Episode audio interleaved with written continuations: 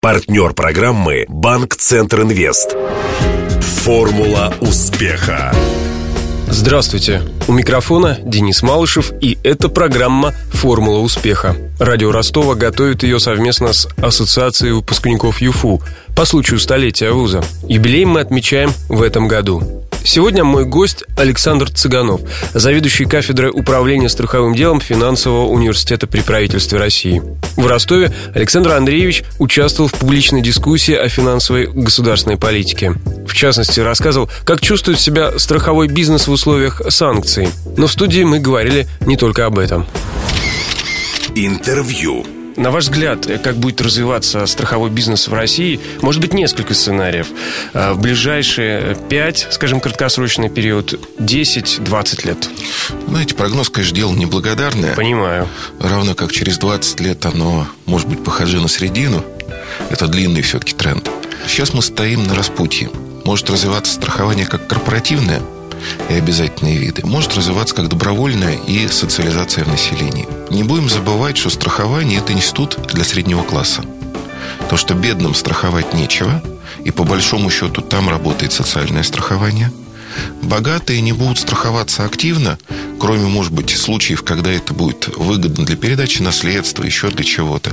Причина, что у них большие массивы собственности – если наличествует, а, то там вполне возможно самострахование просто экономически выгодней. Если у тебя автопарк на 20 Бентли, то вполне вероятно, что проще иметь резерв на покупку следующего, чем страховать все 20 разом. Так вот, если мы говорим, что страхование для среднего класса, тогда прогноз будет связан с этим. Развивается средний класс, развивается страхование жизни, развиваются страховые услуги для физических лиц. Мы будем претерпевать процессы врастания в мировой рынок более активные. Или это будут иностранные страховщики из Европы, США, то, что предусмотрено правилами ВТО. Второй вектор – это Евроазиатский экономический союз, когда мы должны обеспечить обеспечить точно такие же условия для белорусов, для казахов, для тех, кто входит в этот союз.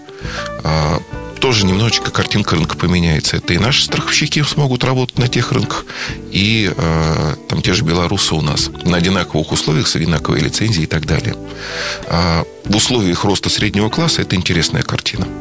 Если у нас средний класс не растет, если у нас остается, ну, скажем так, такая корпоративная экономика с большим количеством служилых людей, то очевидно, что будет более развиваться страхование крупных предприятий, корпораций, что интересно для страховых компаний, потому что застраховать крупные предприятия, да, это большая ответственность, но, тем не менее, это и большая премия. Но это менее устойчиво. Представим себе, что это предприятие или корпорация решает не страховаться, страховать что-то другое или у другого страховщика. Вот мое мнение, что, скорее всего, будет некий симбиоз. Представить себе, что у нас все население России перейдет в средний класс, конечно, слишком оптимистично. Но расти он все-таки, я надеюсь, что будет. Отсюда развитие классических видов страхования, ориентированных на защиту собственности э, человека, на защиту его личности. Как раз-таки санкции, кризис, он нас толкает вот ко второму сценарию, корпоративному.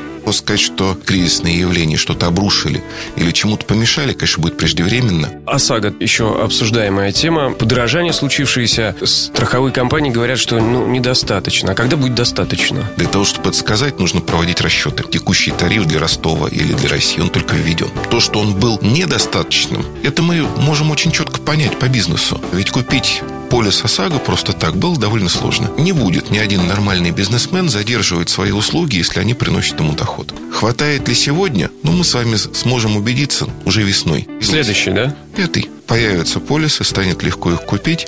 Мало того, появляется возможность купить их через интернет, значит, все удалось. Если они не появились так широко, как хотелось бы, значит, тарифа недостаточно. А вот ваше мнение не как эксперта, да, а как э, потребителя, как автомобилиста. Вы-то считаете справедливым нынешнее повышение? Справедливым повышение тарифа потребитель ну, никогда не будет считать внутренне. Потому что расплачиваешься сегодня, получаешь-то выплату, если получаешь завтра, послезавтра или вообще никогда.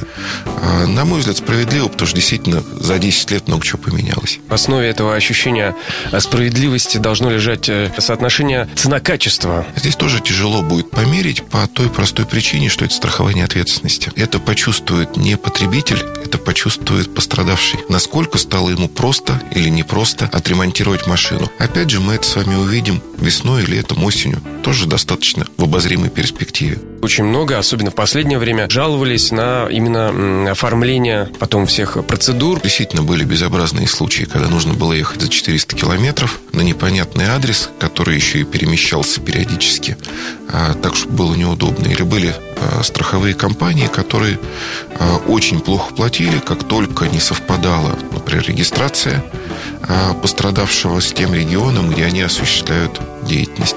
Предполагаю, что в суд не пойдет. Это лечится судами достаточно активно.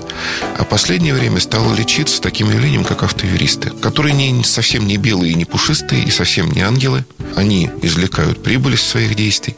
Но, тем не менее, это то противоядие, которое сейчас выработало общество для того, чтобы страховой рынок стал более обращен к потребителю. Через какое-то время пена с автоюристов уйдет. Как всегда, есть некое противостояние потребитель, продавец, производитель. Чтобы оно, это противостояние было в нормальных же руслах, проистекало, требуются дополнительные посредники. Где-то это страховые агенты и брокеры, которые помогают либо тем, либо другим.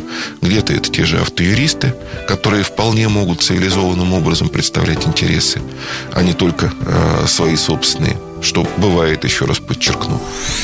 Вернусь к вашему визиту в Ростов. Одна из целей его была знакомство с Южным федеральным университетом. Вторая часть мероприятия была непосредственно на юрфаке и связана была а, с обсуждением программы магистрской подготовки, которая сейчас видится таким достаточно комплексным образом, сетевым образом, сетевая магистратура, когда специалист, получающий юридическое образование в магистратуре, может получить еще дополнительные экономические компетенции.